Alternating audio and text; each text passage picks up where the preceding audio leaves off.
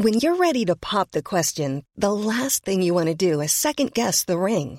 At Bluenile.com, you can design a one of a kind ring with the ease and convenience of shopping online. Choose your diamond and setting. When you find the one, you'll get it delivered right to your door. Go to Bluenile.com and use promo code LISTEN to get $50 off your purchase of $500 or more. That's code LISTEN at Bluenile.com for $50 off your purchase. Bluenile.com code LISTEN. Heraldo Radio, la H se lee, se comparte, se ve y ahora también se escucha.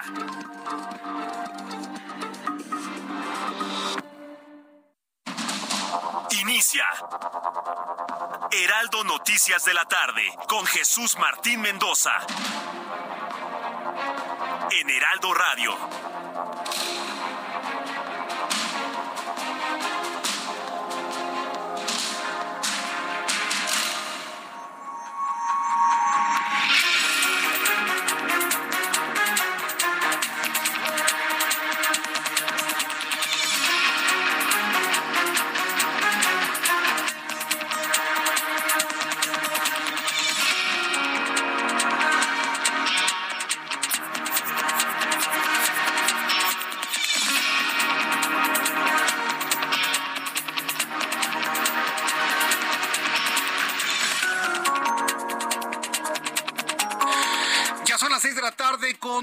Minutos hora del centro de la República Mexicana. Bienvenidos, muy buenas tardes. Iniciamos el Heraldo Radio correspondiente este martes 25 de abril del año 2023. Como siempre le digo, súbale el volumen a su radio, que le tengo la información más importante hasta este momento. En primer lugar, le informo que la Cámara de Diputados aprobó en lo general y en lo particular la extinción del Instituto de Salud para el Bienestar, el INSABI. A ver, ¿qué era finalmente el INSABI? Era el Seguro Popular. El Seguro Popular lo acaban de matar el gobierno de México, apoyado por los integrantes del Movimiento de Regeneración Nacional. El Seguro Popular que crearon los panistas, ¿qué era el Seguro Popular? Era el seguro, la posibilidad de que usted le dieran atención médica, pues en el seguro, en el ISTE, en cualquier hospital del sistema de salud eh, nacional, de los hospitales de la Secretaría de Salud que son buenísimos, no por el gobierno, sino por quienes trabajan ahí. Usted no tenía afiliación a ningún seguro, bueno, se podía, sacaba usted su seguro popular y se se atendía Imagínense de lo que estamos hablando. Luego llega este gobierno en 2018 y le cambian el nombre y prácticamente lo matan. Hoy mataron el Seguro Popular los de Morena y todavía hay gente que va a votar por ese partido político. Digo, es una pregunta, ¿eh? Yo se lo pongo como pregunta. ¿Todavía hay alguien que pueda defender a quien mató al Seguro Popular que le salvó la vida a millones de mexicanos? Esa es la noticia número uno del día de hoy. Los morenistas mataron el Seguro Popular. Dicen que lo va a sustituir un programa del Seguro Social. Si el Seguro Social no puede ni con sus derechohabientes solos, por el amor de Dios. Pero en fin, será sustituido por el programa INS Bienestar que se encargará de la prestación gratuita de servicios de salud, medicamentos e insumos para las personas sin seguridad social. La Fiscalía General de la República acusó de manera formal al comisionado del Instituto Nacional de Migración, Francisco Garduño Yáñez, por el delito de ejercicio indebido del servicio público, aunque enfrentará la acusación de libertad porque no se le señaló directamente por la muerte de los 40 migrantes que murieron en el incendio del Centro de Detención Migratoria de Ciudad Juárez. Está acusado ya formalmente Francisco Garduño. Noticia número 3. El Instituto Nacional de Transparencia, Acceso a la Información y Protección de Datos Personales, el INAI, confirmó que va a interponer ante la Suprema Corte de Justicia de la Nación un recurso de reclamación para impugnar el acuerdo de la ministra Loreta Ortiz, con la que rechazó que el instituto pueda sesionar, pues nada más con cuatro eh, consejeros, debido a que el Senado de la República en un año no ha podido renovar a los consejeros de ese instituto. Cuarta noticia importante del día de hoy, Joe Biden, personaje de la noticia, atención amigos que nos escuchan en los Estados Unidos. Joe Biden anuncia este martes su de manera oficial que se va a presentar para reelegirse en el año 2024 y pidió a los votantes que le den más tiempo para terminar el trabajo que empezó cuando asumió el cargo de presidente de los Estados Unidos como titular de la Casa Blanca. Joe Biden quiere reelegirse como presidente por los demócratas. Estará compitiendo con Kennedy, contra Kennedy dentro del mismo partido demócrata. Y si él gana la candidatura, se va a enfrentar seguramente, seguramente a Donald Trump una vez más en la presidencial de 2024 en los Estados Unidos. Le voy a tener todos los detalles de estas noticias importantes y, por supuesto, más información en resumen con Giovanna Torres Martínez.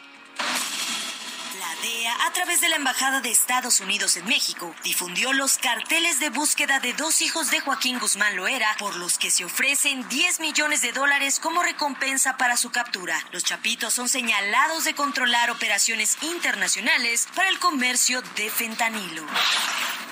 Luego de que se informara que el estado de salud del presidente Andrés Manuel López Obrador es favorable, el gobernador de Nuevo León, Samuel García, adelantó que el presidente podría visitar el próximo sábado la refinería de Pemex en el municipio de Cadereyta. Un enfrentamiento entre elementos del ejército y un grupo de civiles armados dejó como saldo preliminar un militar y seis personas muertas en un predio en los límites de los municipios de Marabatío e Hidalgo. Fuentes policiales informaron que los soldados fueron emboscados por una célula delictiva que opera al oriente de Michoacán en el puerto interior de Manzanillo, fueron aseguradas por elementos de la Marina 11.520 botellas de tequila que iban a ser exportadas y que en realidad contenían casi 10 toneladas de metanfetamina líquida concentrada. Autoridades de Culiacán hallaron cuatro cadáveres al interior de una camioneta. El vehículo se encontraba abandonado en la salida sur de la ciudad. Las víctimas no fueron identificadas en el lugar, pero de acuerdo con diversos reportes, vestían ropa con diseño de camuflaje verde militar y botas tácticas negras en la Comisión de Puntos Constitucionales de la Cámara de Diputados avanzó la iniciativa que garantiza a los trabajadores en México dos días de descanso laboral obligatorio por cinco días de trabajo. Diputados federales señalaron que México es uno de los países donde más horas se trabaja anualmente, lo que ha derivado en la descomposición del tejido social y un notable incremento de las muertes de trabajadores por estrés. Durante el primer trimestre del año, el Metrobús y la Secretaría de Seguridad Ciudadana han aplicado más de 62 mil sanciones en toda la red del transporte en la Ciudad de México, debido a aquellos conductores que invaden el carril confinado del Metrobús, lo que se ha convertido en un problema para la circulación y operación del transporte. Como parte de los festejos por el Día del Niño, el gobierno de la Ciudad de México anunció un aumento de 100 pesos a los beneficiarios de mi beca para empezar, mismo que será percibido en mayo de este año.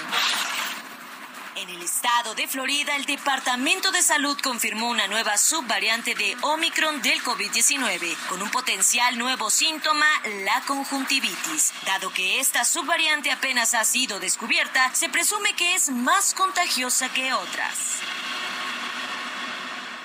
Muchas gracias, Giovanna, por la información en resumen aquí en el Heraldo. Sí, efectivamente, al ratito le voy a tener los detalles de esta propuesta que ya está en el legislativo para que se descansen dos días y se trabajen cinco. Alguien va a decir, pues siempre ha estado así, ¿no, Jesús Martín? No, de unos años a la fecha, muchas personas los obligan a trabajar en sábado. Entonces, que México es uno de los países donde más se trabaja. Yo tengo mis dudas.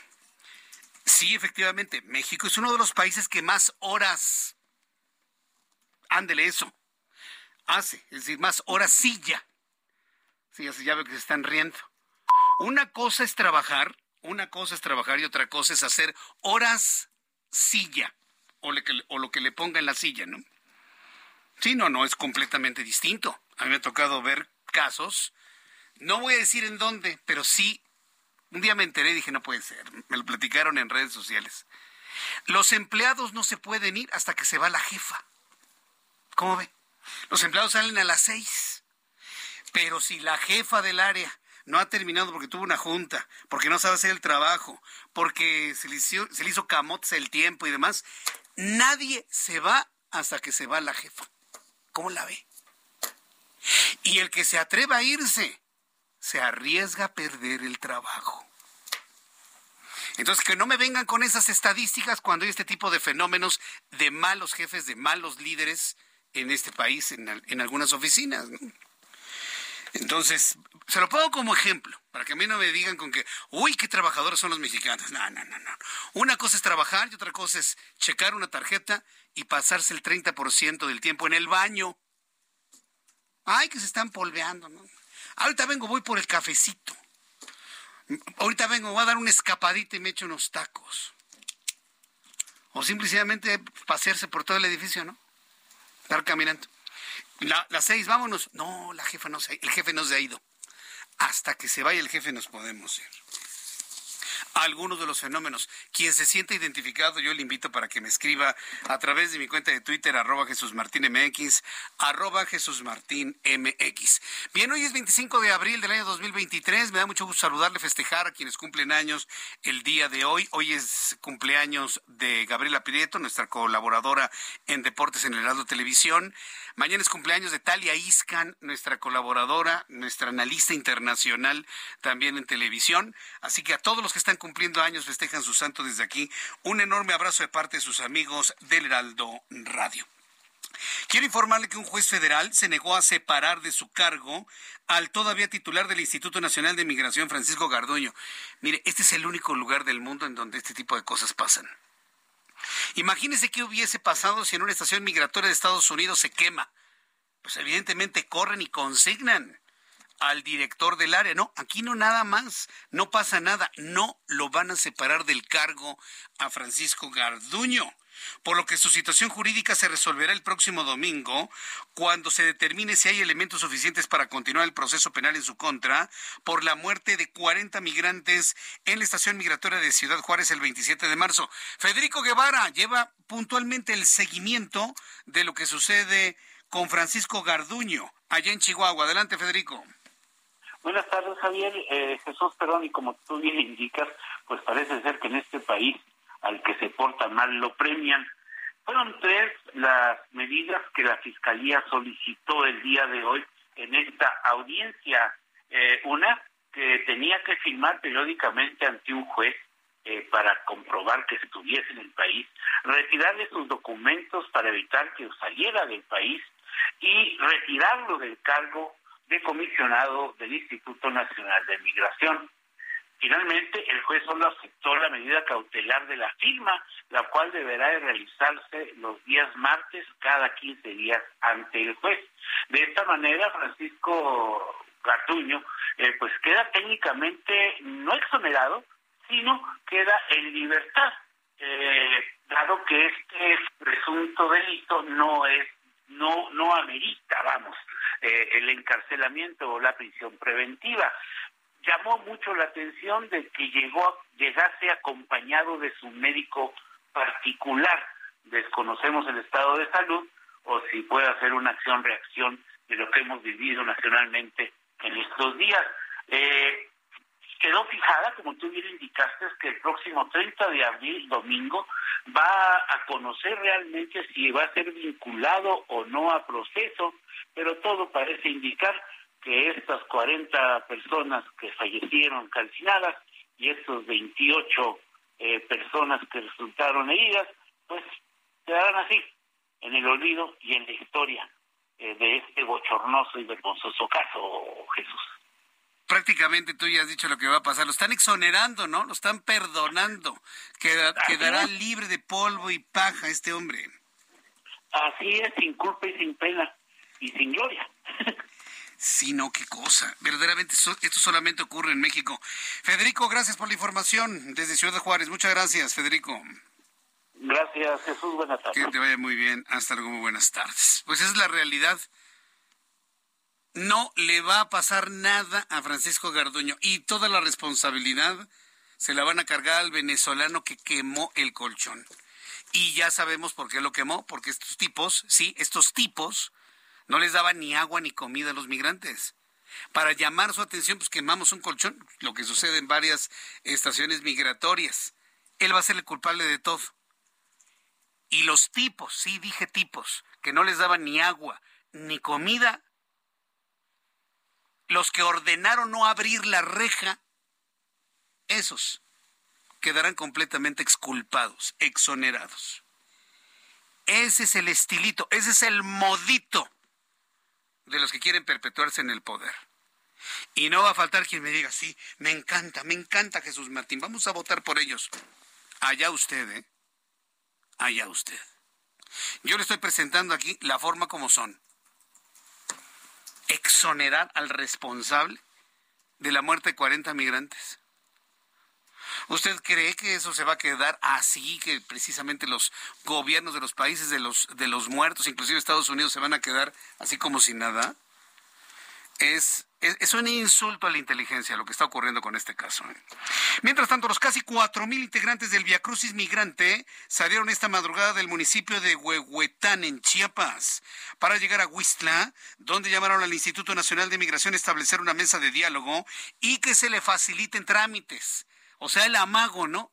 o me das salvoconducto para pasar por tu territorio o a ver cómo te va. José Torres Cancino, corresponsal en Chiapas, nos informa. Adelante, José. Jesús, buenas tardes. En efecto, como lo mencionas, hoy se caminó del municipio de Huehuetán al municipio de Huixla en un trayecto de más de 20 kilómetros que pues han dejado debilitada a esta caravana integrada por casi cuatro mil personas. Ya se asentaron en una cancha, en una cancha deportiva situada en este municipio y han decidido que mañana a las 4 de la mañana se reanuda esta caminata ahora hacia el municipio de Villacomaltitlán. Va muy lento Jesús debido a que en estos en este contingente viajan muchos núcleos familiares, mujeres con hijos y también familias completas procedentes pues prácticamente de muchas naciones de América Latina, incluso del continente asiático y del continente africano. Como lo citaste, el activista Irineo Mujica hizo un llamado hoy al gobierno mexicano y al Instituto Nacional de Migración para que atiendan a estas personas que lo único que están pidiendo, dice, son estos permisos de libre tránsito por México para que puedan llegar a la frontera norte. Y bueno, y es que el punto meta sigue siendo la Ciudad de México y allí reunirse, dicen ellos, con autoridades federales para plantear alguna estrategia que pueda sacar a las miles de personas que están en la frontera sur atoradas y que hasta el momento pues no tienen trámites a la mano.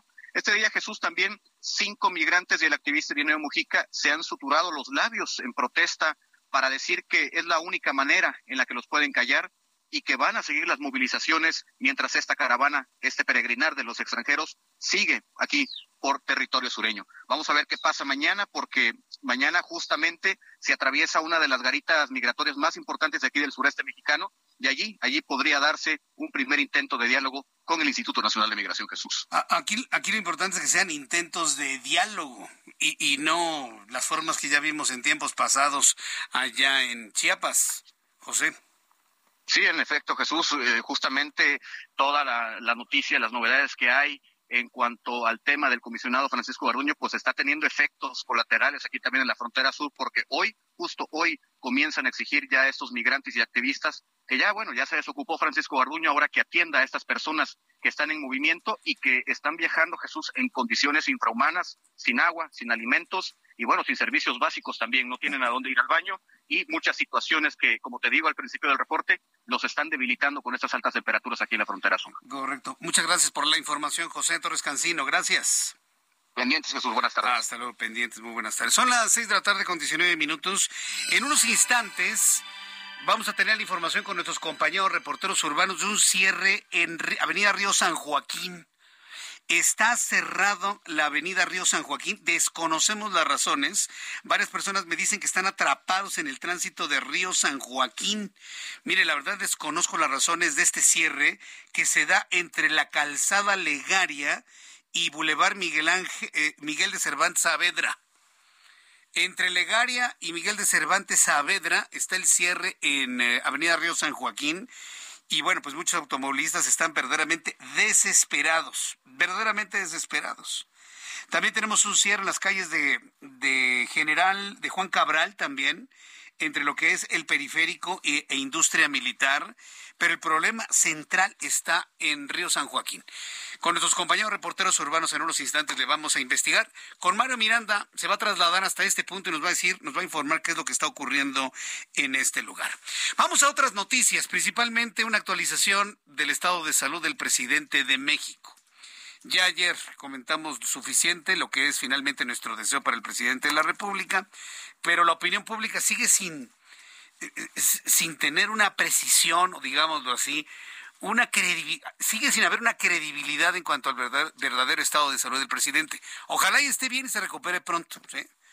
Para que sigamos de alguna manera en estos diálogos mediáticos con el presidente de la República. Pero hoy el secretario de Salud, Jorge Alcocer, confirmó que el presidente mexicano tiene COVID-19. Volvieron a insistir en algo que muchos han puesto en duda y dijo que lo padece igual que el resto de la gente. Pues yo nomás le digo al señor Alcocer que hubo gente que se murió de COVID, ¿eh? O sea, el COVID no se presenta igual en toda la gente. Y mire, me, me preocupa, me sorprende, me asombra que un señor que se dice médico, que es Jorge Alcocer, alguien que se dice médico, no haya entendido que el COVID se manifiesta muy distinto en las personas. Desde quienes ni se enteran que lo tienen hasta los que se mueren en tres días asfixiados. En ese rango de matices se comporta el COVID. Así que no nos venga Jorge Alcocer para decirnos de que el presidente tiene COVID como toda la gente, porque eso no es cierto. Eso no es cierto, doctor Alcocer. Y me sorprende que usted, siendo médico, no lo entienda después de tres años. Ante las diversas especulaciones, aseguró que los padecimientos del presidente son como de los de un resfriado, según él. Sí, porque todo esto quieren que sea un dogma de fe. Por eso, tanto en mis programas de televisión como de redes sociales como de radio, yo siempre voy a decir según ellos. Eso es lo que dicen, eso es lo que informan y yo se lo transmito. Pero yo no voy a asumir como verdadero algo que digan estas personas sin comprobarlo. Por un informe, un parte médico, un saludo, una grabación del presidente. Si está como casi nada, pues no le cuesta desde alguna cama decir, Amigos, estaré con ustedes el próximo lunes. Ni eso lo vemos. La afección actual es leve, dice, con síntomas de inflamación en las vías altas respiratorias, nariz, garganta, fiebre y cansancio. Fue lo que dijo el secretario de salud de este país. Vamos a escucharlo. Con la toma de paracetamol, de líquidos, descanso, ha mejorado. Ustedes conocen que el señor presidente tiene el antecedente de haber sufrido un infarto al corazón. La evaluación actual en este tema es de normalidad. De hecho, hasta su función, de la, eh, tensión arterial se ha controlado más hacia la baja, pero es porque no está haciendo acciones con, con toda la población que son una acción dinámica que elevan tanto la presión arterial. La, eh, por lo tanto, también la tensión arterial está controlada y en buena situación. Preciso con ustedes que el resto de sus estudios que se han realizado, incluyendo un examen minucioso del tórax, están normales. Por ello, en unos días será dado de alta y esto es lo que quería yo informarles y transmitirles de la salud del señor presidente, que en esencia lo que requiere es descanso.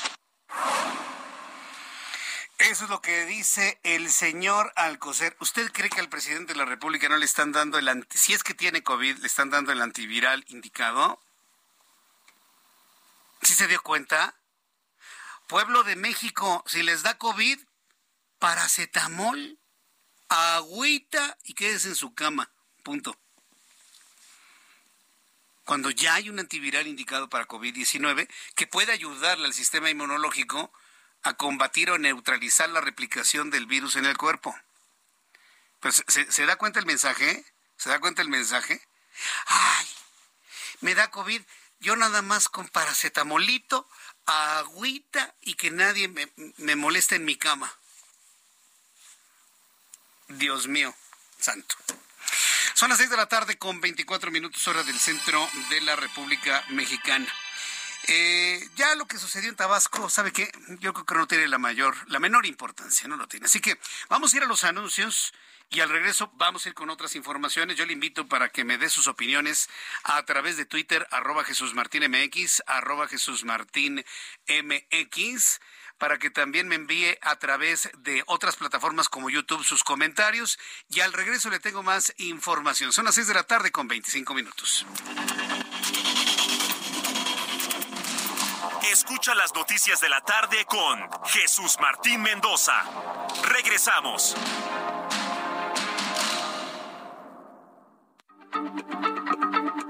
Heraldo Radio, la H se lee, se comparte, se ve y ahora también se escucha.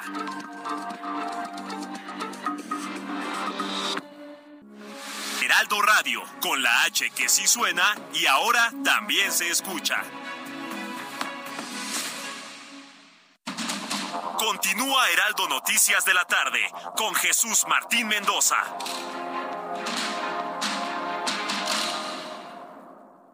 CAT promedio de 30.6% sin IVA, vigencia del 1 de abril al 2 de mayo. Que el esfuerzo sea tu única guía para seguir avanzando con RAM 4000, el camión que carga con más pasajeros al ser el único con doble cabina. RAM 4000, capaz de llevar un 75%. RAM a todo con todo.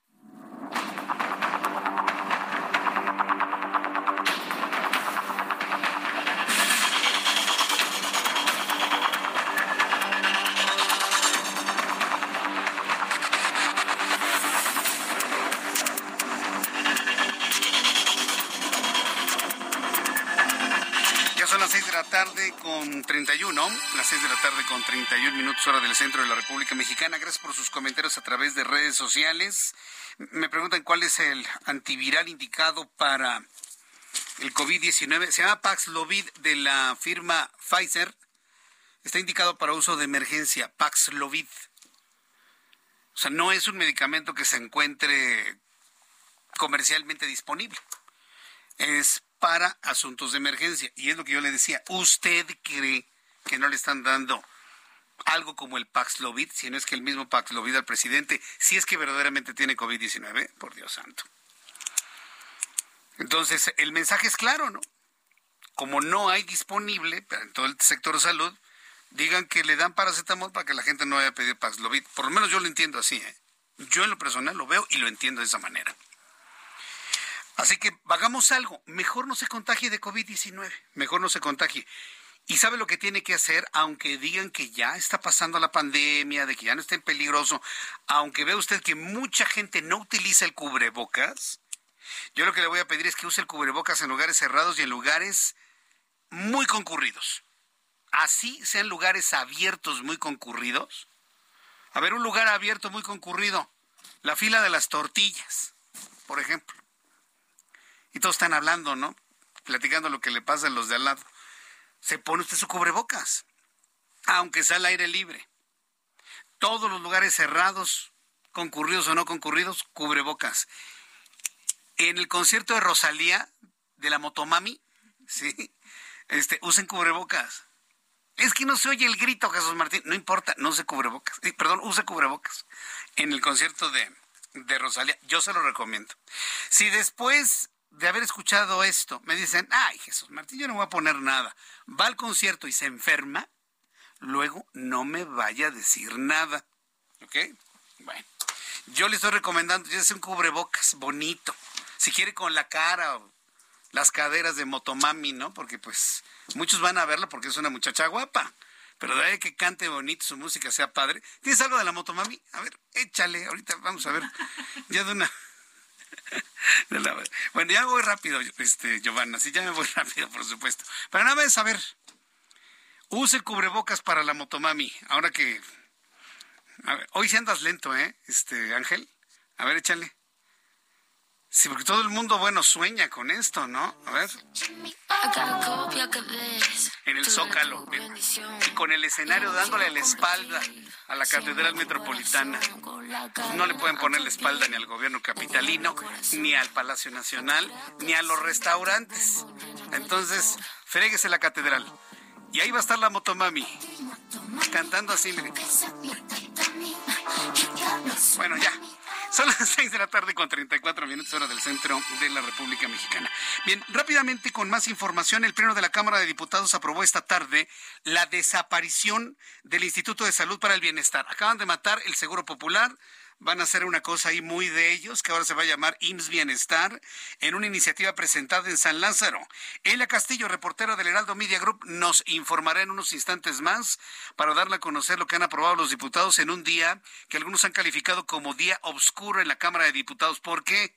Porque hoy se iba a concretar la desaparición de seis instituciones, lo que para Salomón Chertorivsky se considera, pues bueno, uno de los días más negros en el ámbito legislativo. Se mantiene el proceso de desmantelamiento del país. Ya no hay seguro popular. ¿Qué le parece? Eh, bienestar, pero pues Finalmente, esto no se va a extender, por ejemplo, al ISTE. En el Seguro Popular usted podía ir al que tuviera más cercano, inclusive hospitales del sector salud, que debo decirlo, son, eran, son muy buenos.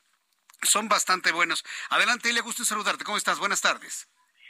Muy buenas tardes, te saludo con mucho gusto a ti al auditorio, Jesús Martín. Bueno, te comento que con 267 votos a favor y 222 en contra, así como una abstención, y con la dispensa de todos los trámites, el Pleno de la Cámara de Diputados aprobó Fast Track la iniciativa que desaparece el Instituto de Salud para el Bienestar y faculta al Instituto Mexicano del Seguro Social para el Bienestar en la prestación de servicios de salud y medicamentos gratuitos a las personas que no cuenten con seguridad social. Para su discusión en en particular se presentaron diversas reservas al proyecto que no fueron aprobadas por la mayoría de este pleno de la Cámara de Diputados. Al inicio de la sesión de este martes, Jesús Martín, esta iniciativa fue presentada por el diputado de Morena y presidente de la Comisión de Salud, Emanuel Reyes, con los votos del bloque López Obradorista de Morena, PT y Partido Verde se le, dispensaron todos los trámites para su discusión inmediata en el Pleno y fue así que fue aprobada esta reforma que desaparece el INSABI. La iniciativa señala que el gobierno federal, eh, conforme a lo que establezca el presupuesto de egresos, destinará anualmente a servicios de salud del IMSS Bienestar recursos para la prestación gratuita de servicios de salud, medicamentos y demás servicios asociados, así como para personal, equipamiento e infraestructura. Dichos fondos se entregarían directamente a las entidades federativas en caso de que no exista concurrencia con el IMSS Bienestar para la prestación de estos servicios. Te comento, te comento que en tanto la Secretaría de Salud emitirá en un plazo no mayor a 90 días posteriores a la publicación del decreto los términos y condiciones para la transferencia de los recursos humanos presupuestarios, financieros y materiales del INSABE del INSABI al IMSS Bienestar. Esta iniciativa ya fue aprobada y se eh, turnó al Senado de la República para su análisis, discusión y eventual aprobación, con la intención, Jesús Martín, de que sea aprobada justamente antes de que concluya este periodo eh, ordinario de sesiones, que como sabemos, bueno, termina el próximo 30 de abril. Sin embargo, bueno, diputados y senadores cerrarán este jueves, eh, pues, el periodo ordinario. Así que bueno, esta era la prisa por presentar esta iniciativa, un albazo legislativo aplicado por Morena y sus aliados. Bien, pues muchas gracias por esta información. Muy buenas tardes. Gracias, que te vaya muy bien. Muy buenas tardes a nuestra compañera Elia Castillo, reportera del Heraldo Media Group. Y saludo con mucho gusto a Gerardo Galicia. Bueno, él nos informa que tras la reunión entre autoridades del Comité de Operaciones y Horarios del aeropuerto de la ciudad, el aeropuerto que sí funciona, donde volamos todos, con las aerolíneas se dio a conocer que ya, ya no les van a permitir volar fuera del horario asignado. ¿De qué se trata esto, Gerardo? Adelante, gusto en saludarte. Así es, Jesús Martín, excelente tarde, el gusto es nuestro. Y se reunió precisamente las autoridades del aeropuerto con los representantes de todas las aerolíneas para informarles precisamente esta situación, que a partir de este martes se les va a prohibir del despegue o el aterrizaje de las aeronaves fuera de los horarios asignados por las autoridades del aeropuerto. Y de haber retrasos, tendrían que dar alguna justificación válida y hablamos eh, como algún retraso por el clima o alguna avería de las aeronaves. Y para poder eh, comprender un poco más de esta situación, Jesús Martín, retomamos eh, parte del comunicado que brindó el aeropuerto el pasado 20 de abril y es que menciona que algunas aerolíneas realizan operaciones que ni siquiera cuentan con el horario autorizado por la administración del aeropuerto y menciona que el pasado 10 de enero del 2023 un vuelo con destino a Monterrey tenía asignado el despegue a las 10 de la mañana, pero a conveniencia de la aerolínea, el avión terminó despegando cuatro horas después, es decir, a las 2 de la tarde, generando molestia entre los usuarios y la saturación de las pistas del aeropuerto y retraso en las operaciones. Así que esta situación, eh, con esta situación, Jesús se trata de agilizar los movimientos en el aeropuerto y de haber algún tipo de retraso, por supuesto, eh, serán las aerolíneas sancionadas con incluso por parte de la Profeco. Así que los horarios de vuelos se tendrán que cumplir sí o sí en la terminal número uno y terminal número dos, y son los horarios eh, dispuestos por las autoridades del aeropuerto que ahora ya vemos en las diversas pantallas de ambas terminales aéreas en el Aeropuerto Internacional Benito Juárez. Así que es parte de la reunión que tuvo el Comité de Operaciones y Horarios del Aeropuerto de la Ciudad de México, Jesús Martín. Oye, Gerardo, se comentó qué va a pasar cuando el retraso de la salida de un vuelo sea por problemas del propio aeropuerto, que no hay personal para bajar las maletas, cuando no les surten el combustible, cuando no les dan lugar para bajar al, pasaje o para, para subirlo, ¿ahí qué va a operar? ¿Ahí será culpa todavía de las aerolíneas o cómo le van a hacer? en esta situación no se tiene mayor dato y de hecho eh, esa, eso, esas situaciones en teoría, o lo que da a conocer o interpretar el aeropuerto es que eso ocurre por los retrasos de las propias aerolíneas cuando no despegan a tiempo. Pero respecto a ese caso en específico, no se brinda información. Correcto. Muchas gracias por la información, Gerardo. Hasta luego. Hasta luego, que te vaya muy bien. Son las seis de la tarde con 40 minutos hora del centro de la República Mexicana. Fernando Gómez Suárez es analista del sector aéreo. Estimado Fernando Gómez, gracias por tomar la comunicación del Heraldo. Buenas tardes. Hola Jesús Martín, muy encantado yo de estar con ustedes nuevamente. A Gracias. Esto que acaba de advertirles, este ultimátum que el gobierno a través del aeropuerto le ha hecho a las aerolíneas, eh, exactamente qué, qué significa, Fernando. Mira, son acciones para garantizar, así lo bautizaron, acciones para garantizar estándares de calidad y seguridad operacional óptima del AICM, Aeropuerto Internacional de la Ciudad de México. ¿Qué es lo que está pasando? Pues se están tratando de ajustar horarios de aterrizaje y despegue, dado que ante la cantidad de retrasos y demoras que se han registrado durante años, eh, no es suficiente tener asignados horarios oficiales. Venían operando de manera irregular algunos vuelos. Déjame contarte que al mes están autorizando entre más o menos 30 mil operaciones aterrizajes y despegues por mes. Y de estos, aproximadamente eh, de los 30 mil, unos 700, 800 son vuelos fuera de ese horario establecido, autorizado y previamente notificado. Las aerolíneas pueden inventar ellos eh, horarios de vuelo con horas de diferencia, lo cual está mal. Esto equivale más o menos al 2.5 por ciento de los vuelos que se realizan, que se asignan, este, que están fuera del lugar. Y obviamente la afectación a, al año de, involucra a ese porcentaje, un 2.5, 3% de los 360 mil operaciones al año que utilizan más de 55 millones de pasajeros. O sea, aunque el número del porcentaje es bajo, la afectación en proporción es muy alta.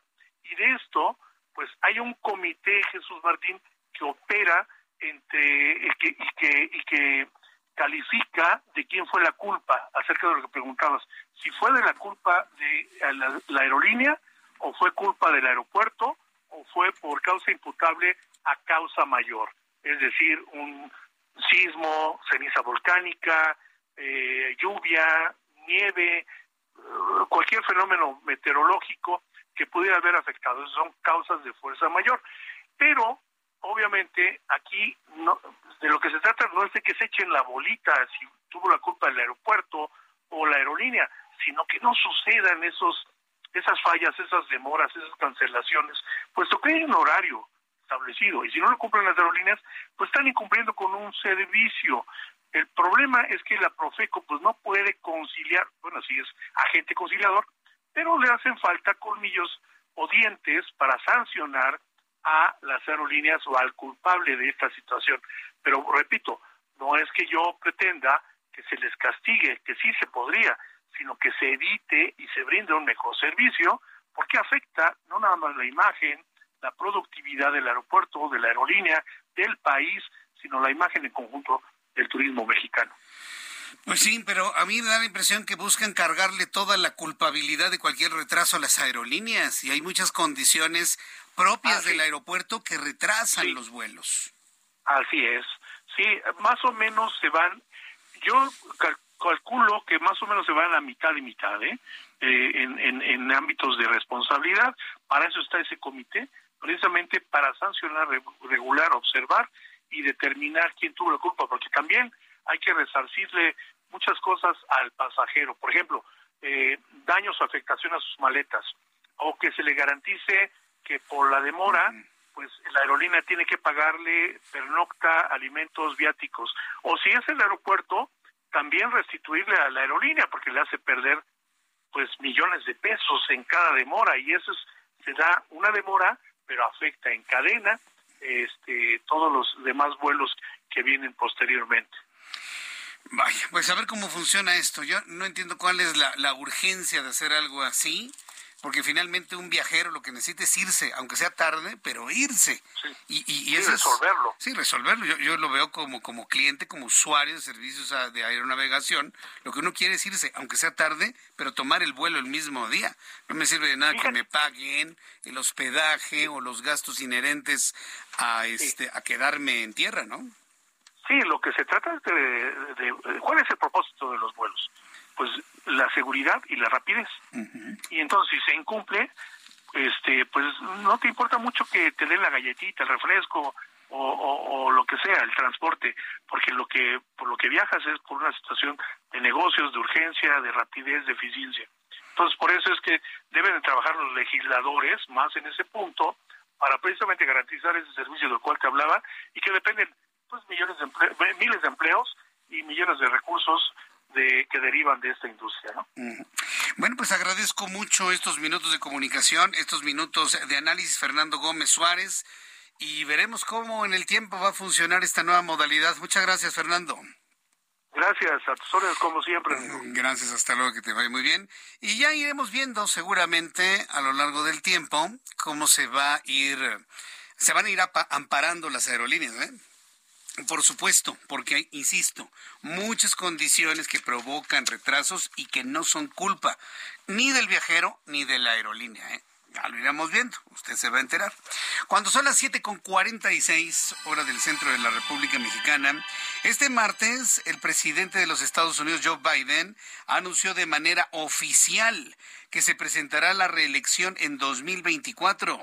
Biden, que tendría 86 años al finalizar un segundo mandato, apostaba a que los eh, legislativos de su primer mandato, sus más de 50 años de experiencia en Washington, contarán más que los reparos sobre su edad, pues es el jefe de Estado de más edad que ha tenido el país. Así que hay que tomarlo en cuenta esto. Es muy importante. ¿Sabe a quién está nombrando como su jefa de campaña Joe Biden? A una latina. Pero evidentemente, pues los latinos, ¿sí? Que llegan a niveles importantes en la Casa Blanca, que lo han, lo han hecho el pasado, pues evidentemente, además de dominar su, su actividad como tal, pues dominan el inglés. Acabo de ver la campaña Joe Biden, la que está lanzando en este momento, y se dirige a la comunidad latina. Pero si esa comunidad latina en Estados Unidos y en México no tienen el inglés, no le entendieron a la oferta de Joe Biden, no le entendieron a la oferta de Joe Biden, que quiere hacer hacia un segundo periodo en donde dice terminemos el trabajo. Y se lo dice la comunidad latina.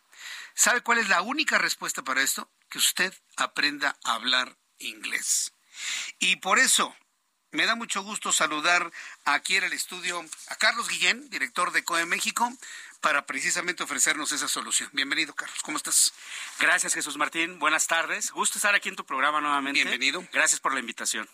Muy bien, pues hablar inglés, ¿no? Y sobre todo ahora que la, las campañas estadounidenses están muy intensas, tanto del lado republicano como del lado demócrata. Pues fíjate qué, qué tan importante es el inglés, que es el idioma de los negocios, y hoy en día hay que estar preparado para lo que sea. Y qué mejor en una empresa que te da una garantía que en tres meses ya estás hablando el inglés de manera natural y en nueve meses lo dominas, que eso es una realidad, Jesús Martín. Llevamos 30 años en México capacitando ejecutivos, profesionistas, empresarios, personas que no, no tienen tiempo, que se les ha negado el inglés o que lo quieren perfeccionar. 100% conversacional el método de COE. Es un método fácil, rápido, que vamos a adaptarnos a cada persona. Hacemos un traje a tu medida en el idioma inglés, Jesús Martín. Si la persona es visual para aprender, si es auditiva, si es kinestésica. Dependiendo el canal de aprendizaje, pues va a ser más fácil, práctico, divertido. En menos tiempo, con resultados. ¿Qué te parece? Pues a, mí ya la atención que si son nueve meses, en nueve meses ya lo podemos entender, lo podemos hablar. Eso significa que cuando ya esté, pero de lleno, toda la campaña de, de ambos candidatos, el del republicano y el demócrata, va a poder usted entender todo, lo que digan en campaña. Exactamente, tenemos talleres en línea 100% virtuales que te van a permitir interactuar. Es un programa interactivo. Tenemos una plataforma exclusiva y moderna de COE. Es decir, tú te puedes meter en tiempo real, Jesús Martín, desde tu casa, tu trabajo. Las clases son en vivo y en directo. Llevamos 14 años trabajando en línea. ¿Qué significa 14 años? Experiencia. Ya estamos certificados. No estamos ensayando. Es un método fácil y rápido porque vamos a tener diversos talleres. Talleres de música, de conversación, Ah, de vocabulario, lectura, comprensión etcétera. Y obviamente es un método con vocabulario técnico en negocios, aviación, Fuerzas Armadas, turismo, ingeniería y medicina. Coméntanos cómo funciona la programación neurolingüística en el estilo de enseñar de ustedes en COE. Claro que sí. Es, es programación neurolingüística, es quitar el no se puede. Es eh, de- mucha gente dice el inglés no es para mí, no es lo mío, a mí no se me da, es muy difícil, no me gusta. Entonces vamos a enfocar un programa 100% conversacional. Primero hablar, segundo leer y escribir y hasta el último la gramática. Y si por ejemplo tú eres más visual para aprender, pues bueno, vamos a enfocar todo el programa de la parte visual. Entonces es un método que vamos a elegir también los horarios, Jesús Martín. Tú eliges el día, la hora, cada semana como quieras. Tú te conectas hasta cinco minutos antes, verificas la plataforma y puedes ingresar. Pero ¿cuántas horas hay que cumplir en una semana para que funcione el sistema? Buena pregunta. Mínimo te pedimos tres horas mínimo de asistencia virtual.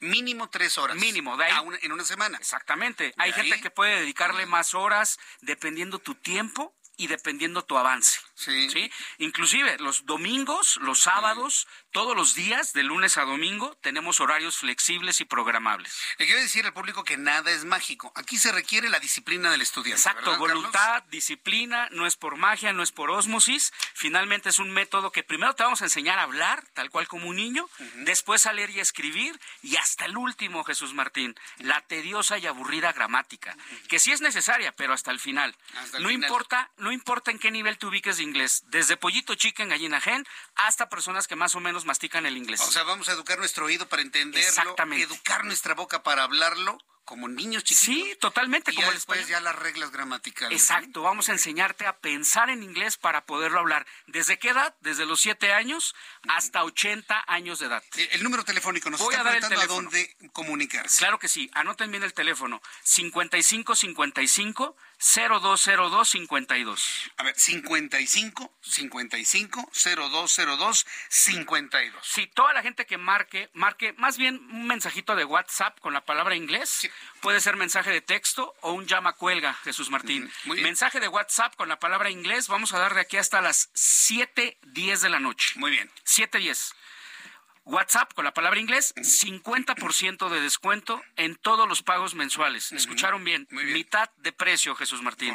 Y las primeras 200 personas que ya estén whatsappeando la palabra inglés van a recibir un plan familiar dos por uno. Es decir, a mitad de precio puedes invitar a un familiar totalmente grat- gratis, totalmente. ¿Qué te parece? Me parece muy bien. A ver, el número es 55 55 0202 52. Lo más difícil para aprender inglés es tomar la decisión, Jesús Martín. Es un método que también desde tu celular puedes bajar la aplicación de COE y sigues practicando el inglés 24/7. ¿Qué te Eso parece? Me parece muy bien. A ver, para las personas que van manejando, no pueden escribir en este momento o que van de copilotos, hagan un llama y cuelga. Usted puede llamar, colgar y se van a comunicar con usted al 55 55 0202 52. Nuevamente el número, Carlos. Claro que sí, Jesús Martín. Repito el teléfono, la promoción de COE, COE es hablar inglés, al 5555 0202 52.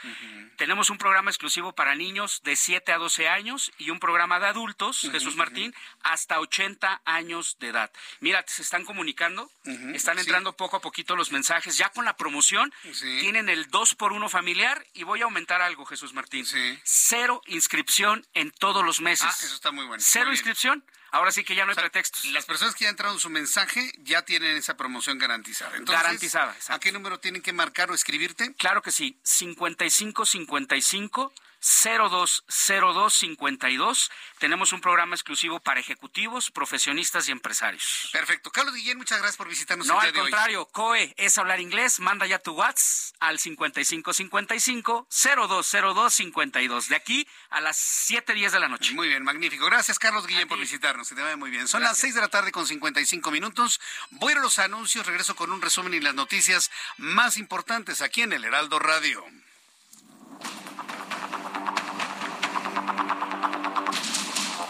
Escucha las noticias de la tarde con Jesús Martín Mendoza.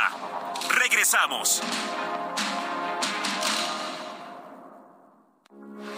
Heraldo Radio, con la H que sí suena y ahora también se escucha. Heraldo Radio, con la H que sí suena y ahora también se escucha. Continúa Heraldo Noticias de la tarde con Jesús Martín Mendoza.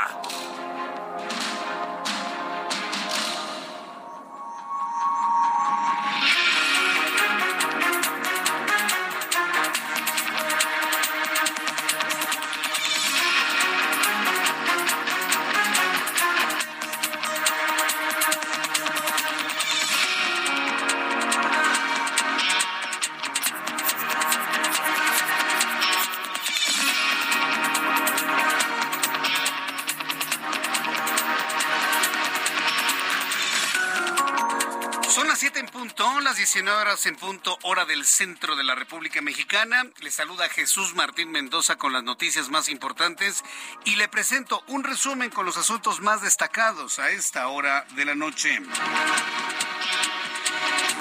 En el Heraldo Radio le doy a conocer a esta hora, en este momento, que se produjo un nuevo caso de bullying en el estado de Chiapas.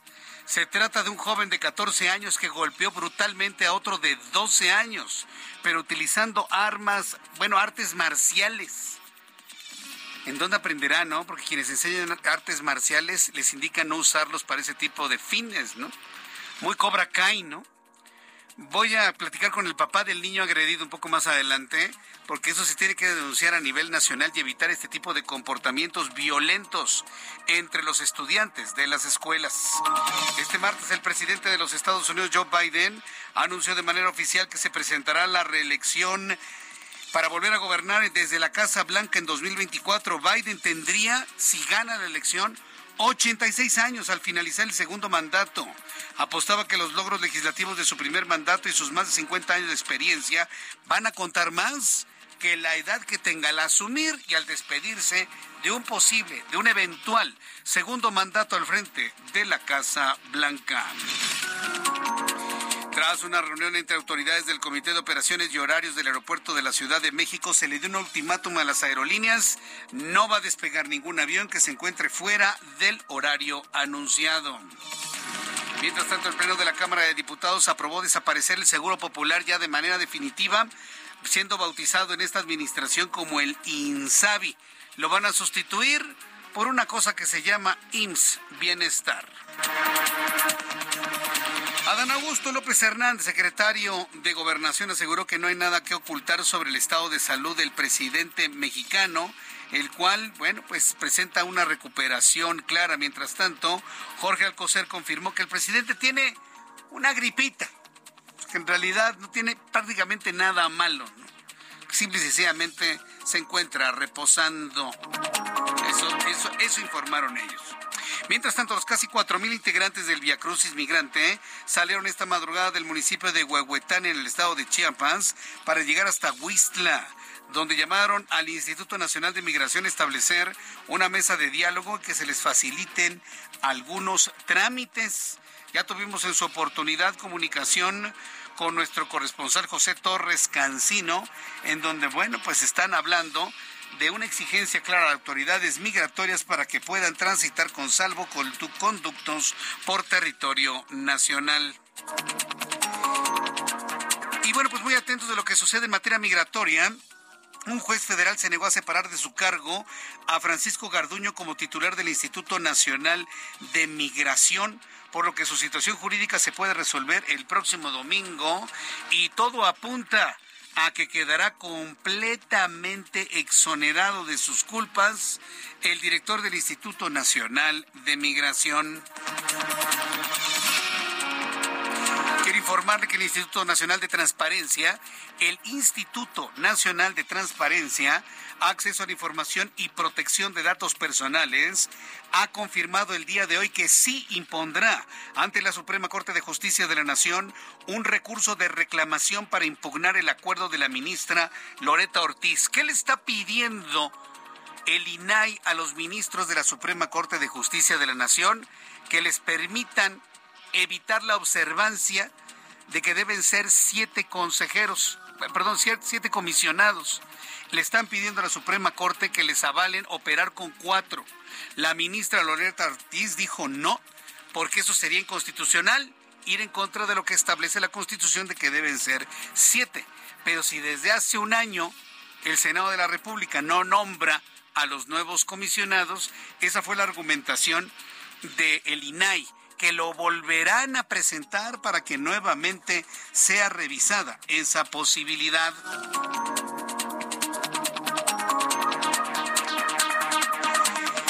Más noticias de este resumen, en entrevista con el Heraldo Radio, el analista de aeropuertos y aviación Fernando Gómez Suárez explicó que la decisión del Aeropuerto Internacional de la Ciudad de México de no permitir la operación de vuelos fuera de sus horarios representaría la posibilidad de una mejora en el servicio, eso dicen, y de la propia terminal aérea al compartir responsabilidades. Esto fue lo que dijo en entrevista con el Heraldo.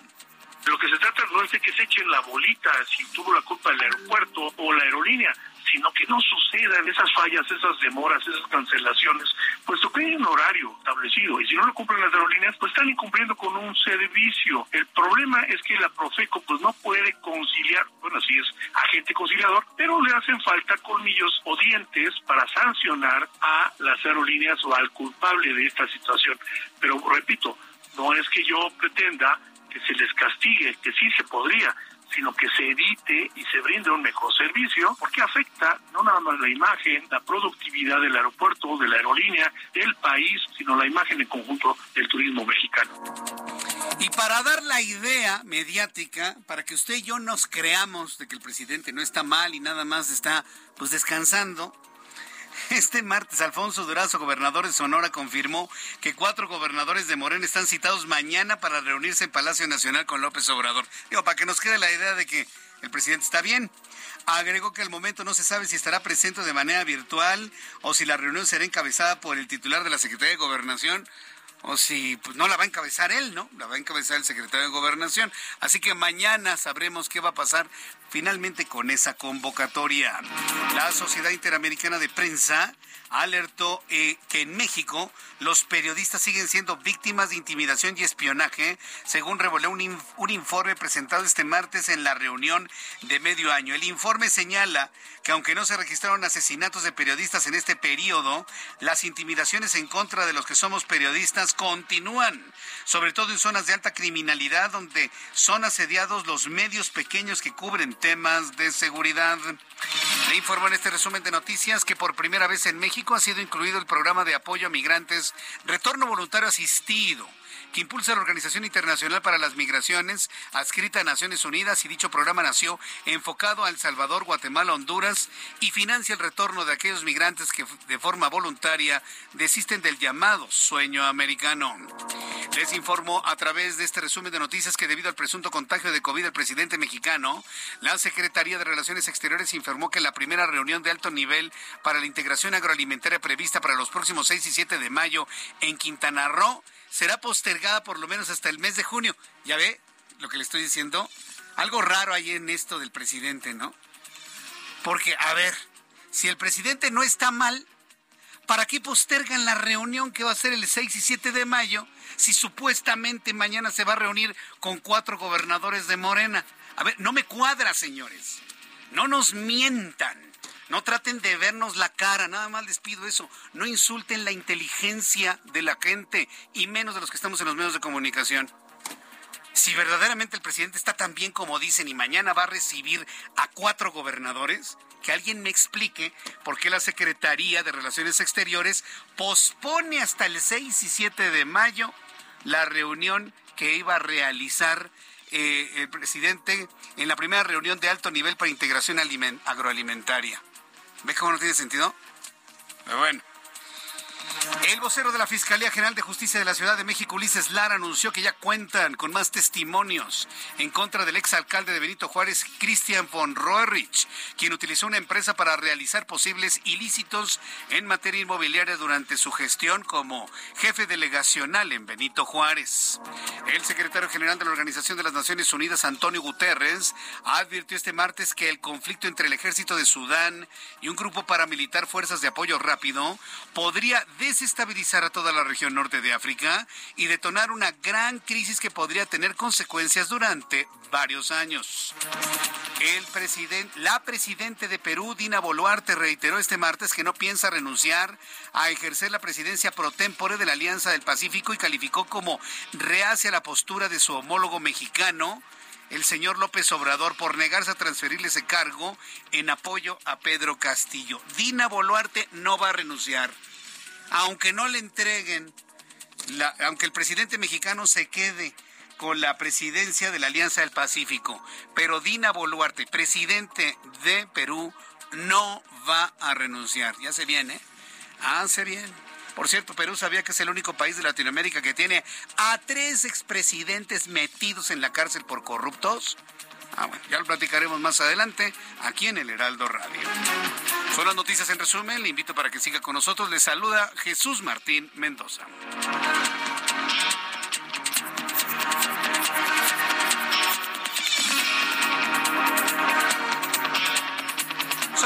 Con 11, 19 horas, 11 minutos, 7 de la noche con 11 minutos tiempo del centro de México.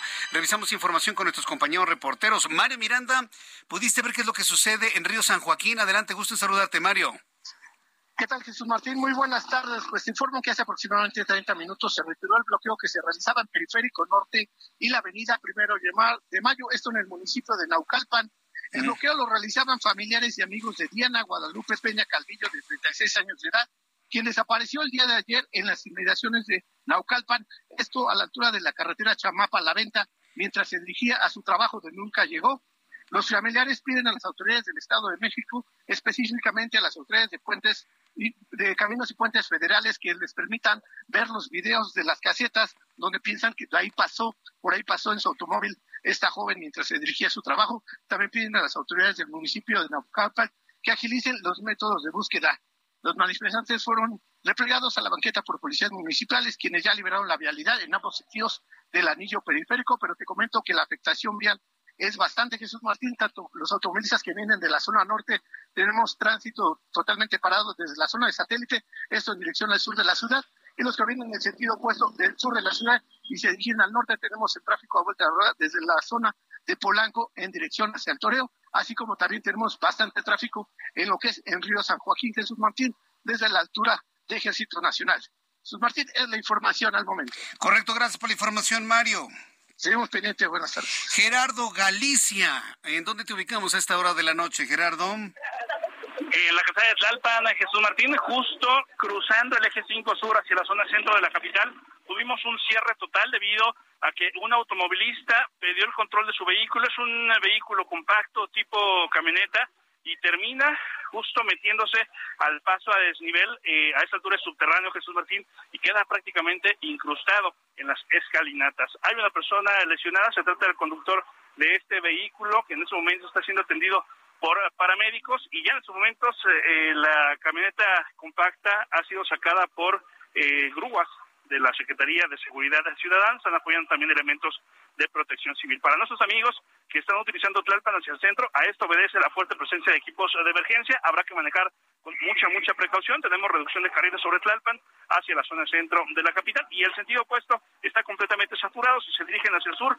van a avanzar también casi a vuelta de rueda, habrá que tomarlo en cuenta y manejar con mucha paciencia. Y por lo pronto, Jesús Martín, el reporte. Muchas gracias por esta información, Gerardo. Hasta luego. Impresionante cómo quedó este vehículo, así como clavado, ¿no? En, el, la entrada del paso a desnivel en calzada de Tlalpan, pero pues esas son las consecuencias de no manejar con precaución. Bien, son las 7.13, tiempo del centro de la República Mexicana.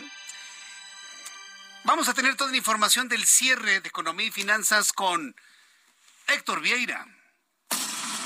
Bolsa Mexicana de Valores cerró la sesión de este martes con un retroceso del 0.63%, equivalente a 342.61 puntos, con lo que el índice de precios y cotizaciones, su principal indicador, se ubicó en 54.371.09 unidades en una jornada con pérdidas para 24 de las 35 principales emisoras.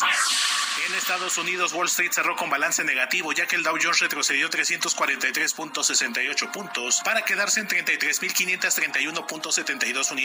Por su parte, el Standard Poor's restó 65.33 puntos, con lo que se ubicó en 4.071.71 unidades. Y el Nasdaq se dio 238.04 puntos para ubicarse en 11.799.16 unidades. En el mercado cambiario, el peso mexicano se depreció 0.65% frente al dólar estadounidense y cerró en 17 pesos con 21 centavos a la compra y 18 pesos con 9 centavos a la venta en ventanilla. El euro cerró en 19 pesos con 14 centavos a la compra y 19 pesos con 83 centavos a la venta. El Bitcoin tuvo un alza en su valor del 2.99% para ubicarse en 28.219.50 dólares por unidad, equivalente a 509.621 pesos mexicanos con 59 centavos. De acuerdo con datos del Instituto Nacional de Estadística y Geografía, durante febrero la actividad económica de México creció 0.1%, cifra menor al 0.7% esperado, mientras que a nivel anual tuvo un crecimiento del 3.9%, 0.3% menos al 4.2% que se tenía estimado. La gobernadora del Banco de México, Victoria Rodríguez Ceja, reveló que en la próxima reunión de política monetaria de la Junta de Gobierno, programada para el próximo 18 de mayo, se analizará si se realiza o no un nuevo incremento en la tasa de referencia, la cual se ha elevado 725 puntos base desde junio de 2021. El próximo 26 de abril, durante la Feria Aeroespacial de México, Grupo Andrade y Tails firmarán un acuerdo de colaboración para desarrollar en México el Bushmaster, un vehículo protegido multipropósito que llegará al mercado mexicano para seguridad y defensa. Informó para las noticias de la tarde Héctor Vieira. Ya son las 7 con 16, las 19 horas con 16 minutos, hora del centro de la República Mexicana. Esto es el Heraldo Radio, yo soy Jesús Martín Mendoza y le acompaño como todas las tardes con las noticias aquí en el Heraldo, tanto en México como en los Estados Unidos. Gracias por estar en sintonía con nosotros. El trabajo incansable de María Herrera Magdaleno seguramente quienes tienen buena memoria sabrán a quién me refiero. María Herrera Magdaleno es una madre buscadora que transformó, pues, todo su dolor por la desaparición de sus hijos en una acción de total y absoluta solidaridad cuando sus hijos, cuatro de ellos desaparecieron. Bueno, pues debo decirle que eh, María Herrera Magdaleno ha sido reconocida entre las 100 personas más influyentes de 2023 por la revista Time. Una mujer buscadora que también, como lamentablemente le he informado en otras ocasiones, también enfrentan los riesgos de ser agredidas, incluso desaparecidas. De acuerdo con la revista Time, María Herrera Magdaleno, mujer de 73 años, originaria de Pajacuarán, Michoacán, se ha vuelto un ícono nacional e internacional, siendo una líder del movimiento de miles de personas que buscan a sus desaparecidos. Lamentablemente aquí en el Heraldo le he informado de mujeres que se dan a la tarea de convertirse en madres buscadoras, las agreden, las matan, desaparecen también, es decir, cuando están cerca de los responsables de la desaparición de sus hijos pasan a veces tragedias. Pero en este caso, eh, María Herrera Magdaleno se ha mantenido firme en su búsqueda de esos cuatro hijos. En la línea telefónica, la señora María Herrera Magdaleno, madre buscadora, que lo ha hecho, trabajo que ha hecho durante los últimos 15 años. Me da mucho gusto saludarla, señora Herrera. Gracias por estar con nosotros. Pues gracias a ti, Jesús, y a todo tu amable auditorio, esperando que pues encontremos eco en esos corazones para que pues, nos ayude, ¿no? A, dar con el paradero de nuestros hijos. Yo, entiendo que su único deseo es encontrar a sus hijos con un trabajo incesante que ha realizado durante los 15 años, pero esa actividad que se ha convertido en un activismo le ha, le ha valido este, esta, este, esta nominación o en este nombramiento por parte de la revista Time mundialmente influyente. ¿Cuál es su primera reflexión ante ello, señora Herrera? Pues mira, eh, yo el mayor deseo es que todo el mundo se entere de la situación tan aberrante que estamos viviendo en nuestro país, en nuestro México. Más que nada es eso, sí. Y el reconocimiento, como tú lo acabas de decir, no es propiamente a mi persona, sino a, al dolor que emanamos todas y cada una de las madres, de los familiares, hermanos, padres, hijos, en fin, todo un núcleo familiar porque al desaparecer a uno de nuestros seres queridos desaparecen a todo un núcleo familiar, ¿sí? porque vive uno lleno de dolor, de incertidumbre, de indignación más que nada, y la verdad es que es tocado en lo más profundo de, nuestros sentimientos el tener a un familiar desaparecido. Y yo pienso que pues este reconocimiento es hacia todas y cada una de las madres, de los familiares, que tenemos un, ser querido desaparecido. Sí, la verdad lo lamentamos mucho y, hay muchas hay muchas mamás, muchas familias que han perdido a uno de sus integrantes. Pero en el caso de ustedes, estoy leyendo en mis notas que, que desaparecieron cuatro de sus hijos. ¿Qué tanto ha estado cerca o lejos de encontrar a los responsables y de lo que sucedió a lo largo de todos estos 15 años de búsqueda, señora Herrera? Pues mira, Mira, eh, la indignación, el, dolor es mucho más enorme cuando sabes más o menos quiénes los desaparecieron, en qué lugar los desaparecieron y ver que el gobierno hace caso omiso totalmente de, de tener, de llamar la atención, de castigar en cierta forma, pues conforme a la ley, a estas personas. Porque al no hacerlo, estas personas siguen agrediendo, siguen masacrando, siguen haciendo de las suyas porque ven que no hay nadie que, se, que los moleste, que les busque, que los acerque a la justicia, vaya. En nuestro caso, nosotros hemos dado nombres de las personas que se llevaron a, nuestros, a mis hijos. Y, eh, bueno, el comandante en turno, porque quiero decirte que en ambos casos fueron policías municipales quienes los entregaron a los grupos criminales. Entonces este este flagelo lo venimos sufriendo el, eh, ante el gobierno cuando tú vas a presentar tus denuncias o, o los escuchas hablar dicen pues es el, el crimen organizado. Se como lavándose las manos, pero sabemos que es un crimen institucionalizado. Y yo siempre se los he dicho.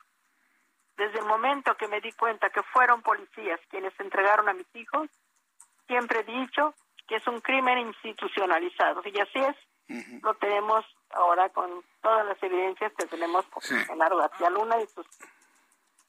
¿Estos hechos sucedieron ahí en su comunidad en Pajacuarán? No. Eh, mis hijos eran compradores de metal, comerciantes.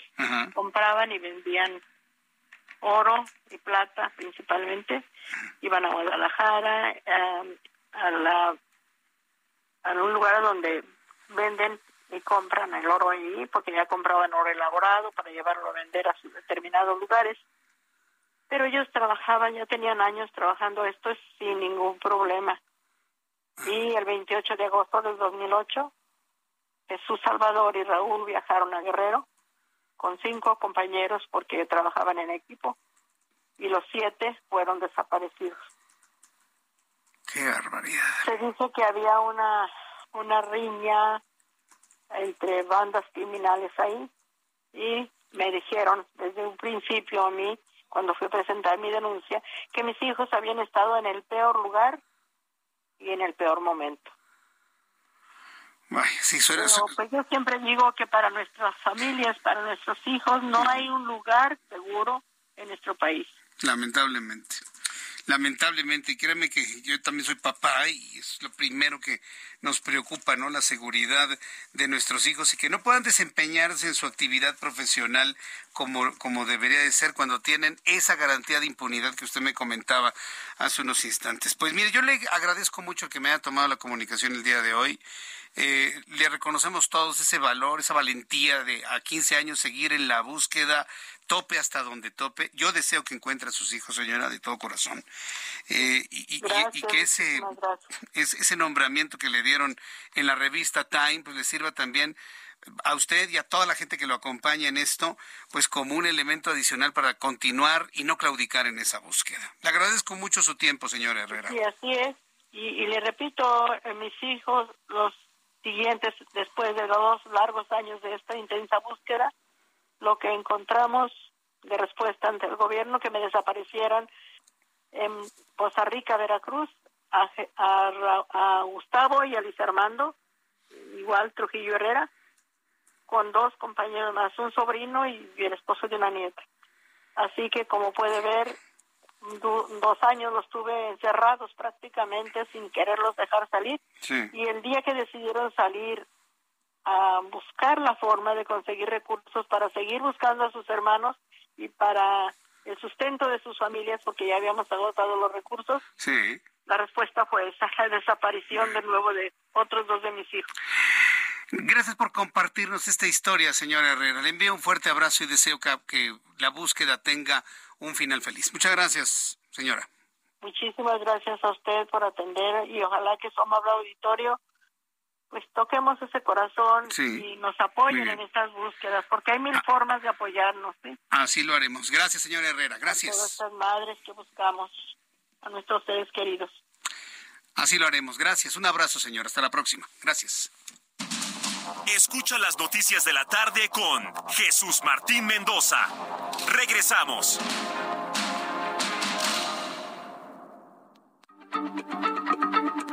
Heraldo Radio, la H se lee, se comparte, se ve y ahora también se escucha.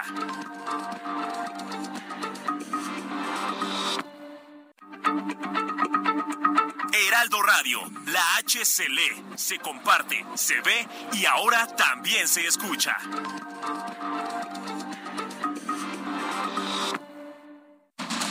Continúa Heraldo Noticias de la tarde con Jesús Martín Mendoza.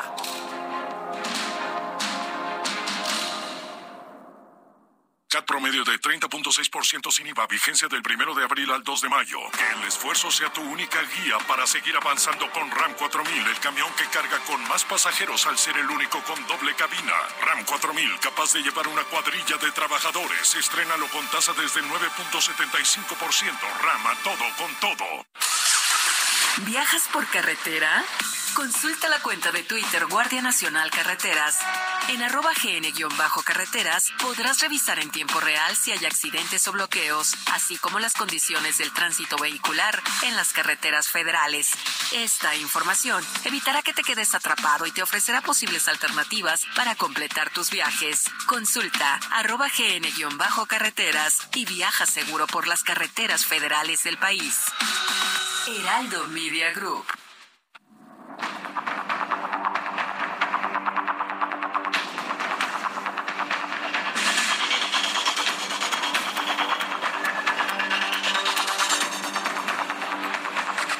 Son las 7.31, las 7.31 hora del centro de la República Mexicana. Continuamos con toda la información en el Heraldo Radio. Para todos nuestros amigos y, sobre todo para los, los más jóvenes, inclusive para los niños, que les gustan todo lo que tiene que ver con los vehículos eh, que utilizan las Fuerzas Armadas. Todos nos hemos sorprendido, sobre todo cuando hay alguna presentación de, fuerzas, de las Fuerzas Armadas, tanto de México como de otras partes del mundo, estos gigantescos vehículos que son unos verdaderos monstruos. ¿sí? Eh, se, se, les conocen como los Bushmasters, Bushmasters. Son vehículos eh, multipropósito, perfectamente blindados, están diseñados para la protección de las fuerzas que van a acudir a controlar una crisis determinada. Están, están elaborados para situaciones de batalla, para de guerra, por supuesto, pero son vehículos sumamente confiables, muy, muy, muy confiables para todo tipo de acciones eh, tanto en favor de la ciudadanía, la sociedad y para las acciones que requieren el mantenimiento de la tranquilidad y de la paz. Para eso sirven esos vehículos. Bueno, pues fíjese, le quiero compartir una historia muy interesante porque Grupo Andrade, a quien pertenecemos como, como, como medio de comunicación, y Tales Building of Future, eh, Tales y Grupo Andrade eh, van a firmar mañana 26 de abril un, un acuerdo de colaboración para presentar y comercializar en conjunto, ¿sí? Tanto Tales como Grupo Andrade, van a comercializar en conjunto el Bushmaster. Es un vehículo protegido, totalmente blindado, multipropósito, que incursionará en el mercado mexicano de seguridad y de la defensa, lo que yo le estaba explicando. Pascale Suris, vicepresidente ejecutivo senior, Desarrollo Internacional en Tales, y Ángel Mieres, presidente de Grupo Andrade, estarán a cargo de la firma de dicho acuerdo durante la Feria Aeroespacial de México, FAMEX, que se va a realizar mañana 26 de abril. Y la firma de este convenio ocurrirá a las 12 del día con 30 minutos en el stand de Bushmaster Hall C, Standard C 116 de esta Feria Aeroespacial de México, FAMEX. Bueno, quiero compartirle qué es Bushmaster. Bueno, el Bushmaster, como ya le había adelantado, es un vehículo impresionante. Son de, esos vehículos donde usted se detiene a ver qué es esto, ¿no? Unas ruedas gigantescas de esos donde usted se quiere asomar y no alcanza a ver nada porque tienen los cristales tan blindados, tan oscuros que no alcanza a ver nada hacia adentro, pero que son de tomarse foto. Tómame por favor una foto con este vehículo. De esos vehículos gigantes son los Bushmaster y se va a hacer precisamente este convenio con Grupo Andrade.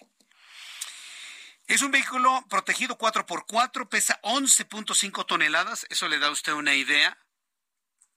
Un vehículo convencional pesa 800 kilos. Ya un vehículo con, con cierto tamaño, un subcompacto, compacto pesa entre 1.1 1.4 toneladas. Una sub, una SUV, pesa entre 2 y 2.5 toneladas. Un vehículo como este pesa 11.5 toneladas, de este vehículo. Pesa 11.5 toneladas, tiene una carga útil de 4 toneladas, diseñado para el desempeño de un rango diverso de perfiles de emisión, resiste una explosión de gran magnitud, tiene una excelente movilidad todoterreno, en servicio de 8 para transporte de tropa, para vehículos de mando, patrulla, soporte, despliegue de armas y ambulancias. No, no, no, sobre todo para los apasionados del mundo de los autos, ustedes tienen que ver este vehículo. ¿eh? A partir de esta alianza, Tales estos.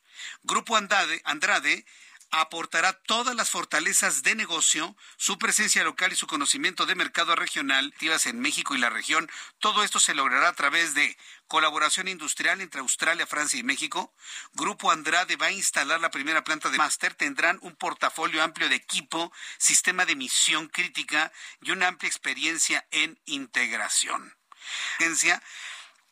Eh, van a tener un sistema que se conoce como guerra electrónica y un sistema contra artefactos explosivos. Tales es clave contar con socios locales con la experiencia y presencia, así como la solidez de Grupo Andrade. Pues mucho éxito a Tales y a Grupo Andrade para la comercialización de un vehículo de esta calidad, multipropósito y sobre todo de una gran y extraordinaria tecnología.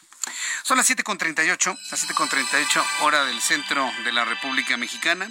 Continuando con la información aquí en el Heraldo Radio, quiero decir que este martes el presidente de los Estados Unidos, Joe Biden, anunció de manera oficial que se presentará a reelección para el 2024. Es más, le voy a decir una cosa, ¿eh? ya se había tardado. Inclusive, quien salió a medios de comunicación de manera mediática fue el señor Kennedy antes que Joe Biden diciendo yo quiero ser el candidato demócrata para enfrentar a los republicanos, de manera concreta para enfrentar a Donald Trump, que lo más seguro es que él va a ser el candidato republicano a la presidencia de 2024. ¿Cuál es el problema que tiene Joe Biden? O bueno, problema, desventaja o crítica o señalamiento, como usted lo quiera ver es que el hombre tendría 86 años en el momento de finalizar un posible segundo mandato al frente de la Casa Blanca. Apostaba que los logros legislativos de su primer mandato y sus más de 50 años de experiencia en Washington van a contar más que los reparos sobre su edad, pues es el jefe de Estado de más edad que ha tenido el país. Vamos a entrar en contacto con Fernando Galván, reportero del Heraldo Media Group. Él ha hecho un recuento muy claro, muy puntual de cuáles son los anuncios que ha hecho Joe Biden en su búsqueda nuevamente por la candidatura del Partido Demócrata a la presidencia de Estados Unidos. Joe Biden, presidente de Estados Unidos, se postulará para la reelección en 2024. Así lo anunció el demócrata quien competirá de nueva cuenta con Donald Trump. El actual mandatario estadounidense indicó que Kamala Harris repetirá como su compañera de fórmula la vicepresidencia. A través de un video bajo el título Acabemos el trabajo, Biden llamó a defender la libertad y la democracia frente al intento de los extremistas defensores de Donald Trump de cercenarlas.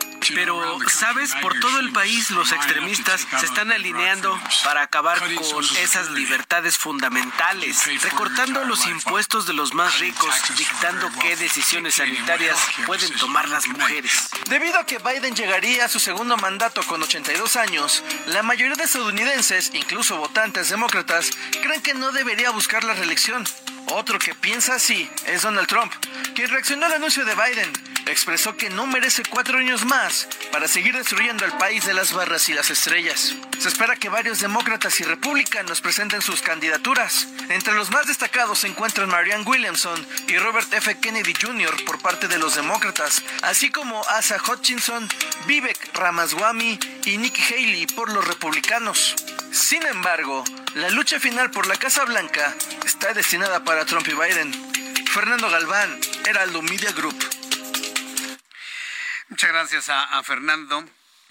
Eh, quien nos ha traído toda la información, Fernando Galván, con toda la información sobre esta intención de Joe Biden eh, eh, de encabezar pues la intención de los demócratas de mantenerse por un periodo más al frente de la Casa Blanca. En, otros asuntos, le informo aquí en el Heraldo que la organización de la sociedad civil Mexicanos Primero, esta organización no gubernamental Mexicanos Primero, presentó el estudio Aprender a estar bien, estar bien para aprender. Parece un juego de palabras, ¿no? Pero pues en realidad tiene mucho fondo el, el título en sí mismo. Aprender a estar bien y estar bien para aprender con el cual se revisa la situación socioemocional de los niños y los adolescentes, tanto, eh, tanto como las políticas educativas para el bienestar emocional de los niños dentro de las escuelas, ya que es la parte esencial del derecho a aprender. El estudio demuestra que la escuela y los docentes deben ser el primer filtro para identificar situaciones como la ansiedad, el miedo, la depresión en todos los estudiantes, así como canalizar los casos más graves a centros especializados. Pero para lograr esto es necesario que los maestros estén preparados de manera socioemocional. Fíjense nada más que grave, ¿no? Y digo grave porque qué maestro tiene el tiempo para detenerse cuando lo que está haciendo es perseguir la chuleta, perdóneme la expresión dominguera, pero es la verdad.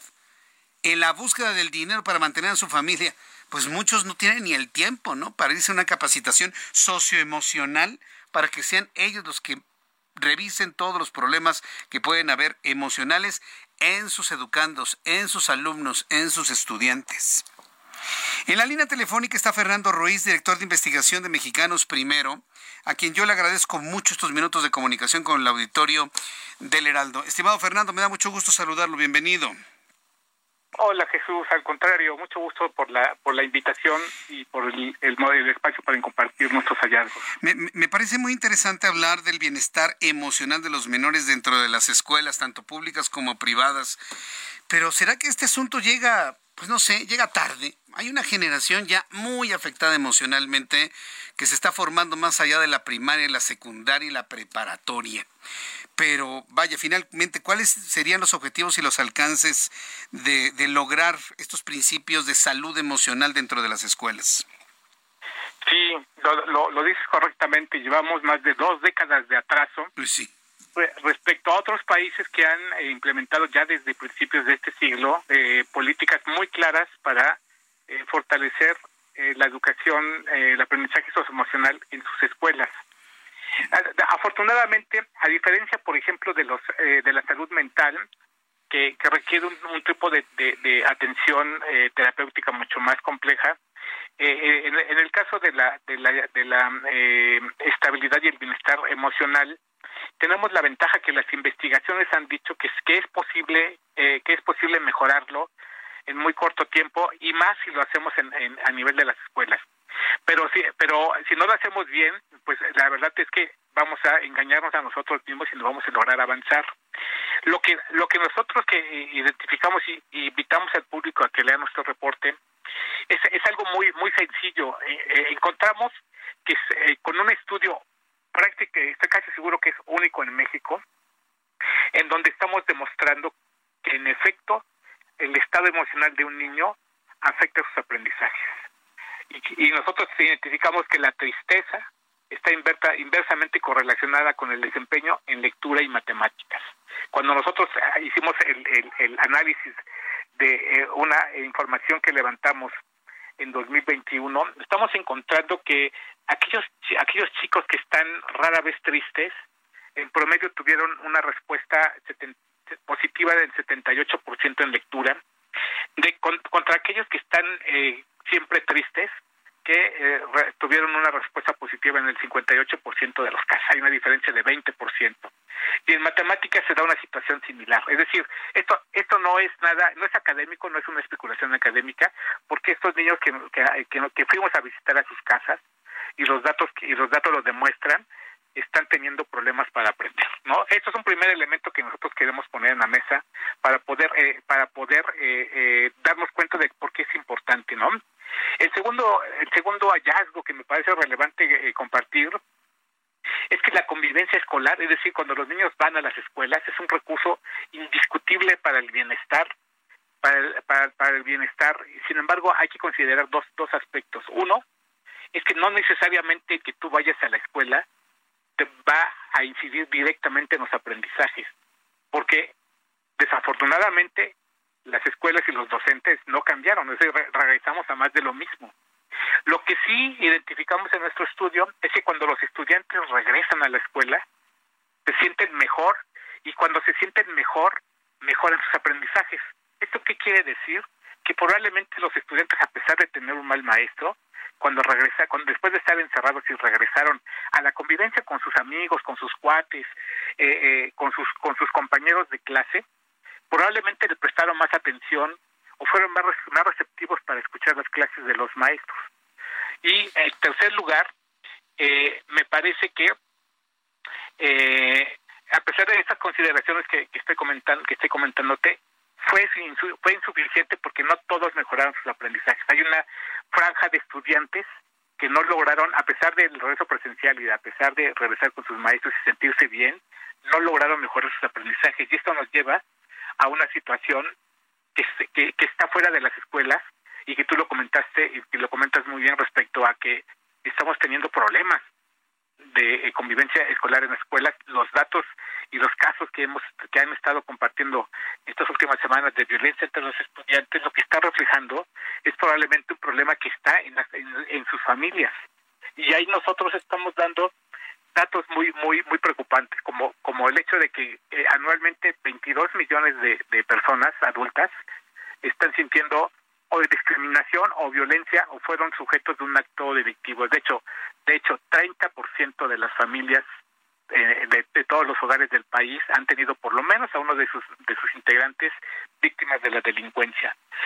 Y, y sí, por cierto, no, no fuera poco, eh, más de 10 millones de personas que ya tienen condiciones difíciles de pobreza, de discapacidad, de, eh, de que tuvieron eh, parientes muertos, de, de, que tuvieron algún accidente, este pues son las más afectados contra, en esta en este entorno social de gran violencia y esto se refleja en, en, las escuelas.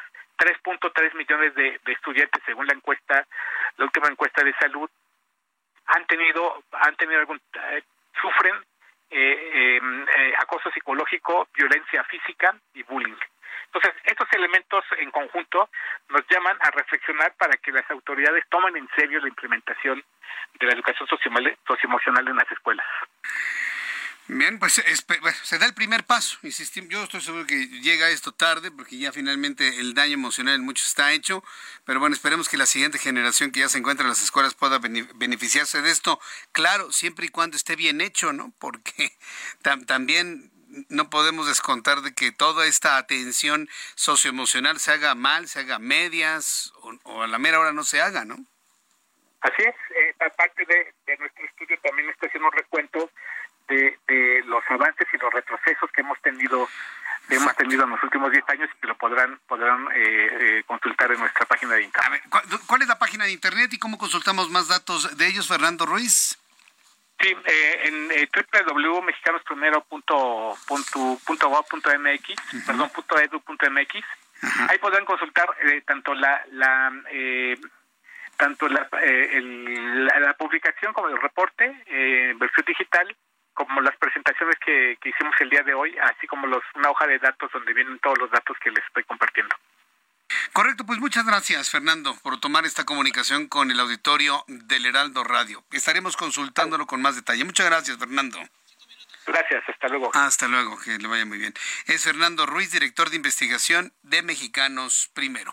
Son las 7.50 horas del centro de la República Mexicana. Vamos a revisar la información internacional de las últimas horas en voz de Alina Leal Hernández. En Estados Unidos, la nieta de César Chávez, líder sindical y activista de derechos civiles de origen mexicano, fue elegida por Joe Biden como la jefa de su campaña para su reelección en 2024. Así lo confirmó hoy la Casa Blanca. Julia Chávez Rodríguez es actual asesora presidencial y directora de asuntos intergubernamentales de la Casa Blanca y será quien dirija la campaña que podría mantener otros cuatro años en el poder a Joe Biden. En Sudán, los generales enfrentados se comprometieron este martes a respetar una nueva tregua de tres días negociada por Estados Unidos y Arabia Saudita, en un intento de alejar al tercer país más grande de África del abismo. La misión japonesa Hakuto R, que debía haber aterrizado este martes en la superficie lunar, no se ha puesto por el momento en contacto con el centro de control que la sigue desde la Tierra, con lo que el destino de esta sonda privada es incierto. El presidente de Argentina, Alberto Fernández, afirmó que la devaluación del peso argentino frente al dólar en el mercado negro es por consecuencia de una práctica permanente de la derecha. Esto lo dijo en una conferencia de prensa donde ratificaba al presidente del Banco Central, Miguel Pesque. La Cámara Baja de Colombia tumbó este martes una nueva iniciativa parlamentaria que buscaba prohibir gradualmente las corridas de toros en uno de los países con mayor tradición taurina de América Latina. El administrador de la NASA, Bill Nelson, condenó este martes la invasión de Ucrania por parte del presidente ruso Vladimir Putin, pero afirmó en Ottawa que espera que rusos y estadounidenses trabajen juntos en la Estación Espacial Internacional hasta su desmantelamiento, el cual se prevé que sea en enero de 2031. Este martes, Mattel lanzó su primera muñeca Barbie que representa a una persona con síndrome de Down. La compañía fabricante de juguetes colaboró con la Sociedad Nacional de Síndrome de Down para crear la Barbie y garantizar que la muñeca sea una representación fiel de una persona con síndrome de Down. Muchas gracias, Ali, por la información internacional a esta hora de la tarde. Eh, y en la parte final de nuestro programa del día de hoy, le informo que se va la energía, se va la luz y médicos en Guerrero terminan cirugía con luz de sus celulares. Eso es el estado de Guerrero. Los hechos ocurrieron en el hospital del Instituto de Seguridad y Servicios Sociales de los Trabajadores del Estado, ISTE, en Acapulco, Guerrero, donde médicos y enfermeras tuvieron que realizar una cesárea prácticamente a oscuras, iluminándose con la luz de sus teléfonos celulares. En un video que se ha viralizado en redes sociales se aprecia cómo el personal se encuentra en el quirófano del hospital cuando la luz se va y ante la falta de energía eléctrica y de una planta de emergencia deciden ayudarse con la luz emanada por sus teléfonos celulares. Pues aquí operando el doctor García Andrata y cero planta. No nos ha llegado la planta de luz, miren cómo está de oscuro. tampoco ya. Tenemos la lámpara de urgencia para, para dar luz porque no ha llegado la planta de luz. ¿Cuánto tiempo tiene? Este, ya, ya tiene rato, ya, ya 20 minutos. Bueno, estamos operando sin luz, ni planta de energía.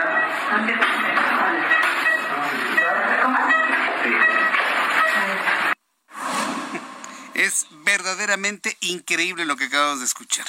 Por lo menos no perdieron el ánimo, ¿eh? Por lo menos no perdieron el ánimo, porque se les oía hasta con, con algo de, de No tienen no tienen planta de luz, les cortaron la energía eléctrica. Obviamente Comisión Federal de Electricidad no va a decir nada absolutamente, ni va a informar nada, porque pues se le apuesta a la opacidad. así es como se dan las cosas en este pobre país. ¿Sabe qué es lo que tenemos que hacer, usted y yo? Recemos mucho por nuestro país, de verdad se lo digo. Eh. Recemos mucho por nuestro país que de verdad en los próximos meses y hacia el año 2024 nos den otro destino, otro camino. Tenemos que trabajar muy duro, por supuesto. Tenemos que unirnos todos en una misma mente, en un mismo pensamiento, trabajando todos juntos para lograr ese viraje que necesitamos en el país. Pero también se lo digo con todo mi corazón, necesitamos también la ayuda de Dios. Nuestro trabajo, por supuesto, nuestros buenos deseos, unirnos todos, mirarnos entre todos y también una oración por nuestro país y por nuestro futuro. Necesitamos más que nunca la ayuda de Dios. No podemos seguir con un país tan desbaratado como el que tenemos. Lo espero mañana en el Heraldo Televisión, canal 8.1, Heraldo Radio 98.5 de FM en Ciudad de México. Por su atención, gracias. Soy Jesús Martín Mendoza. Hasta mañana. Esto fue Heraldo Noticias de la tarde con Jesús Martín Mendoza.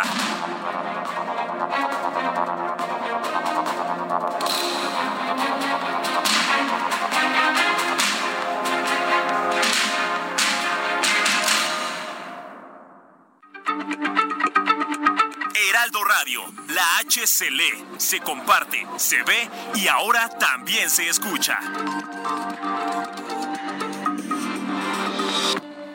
Lo mejor de México.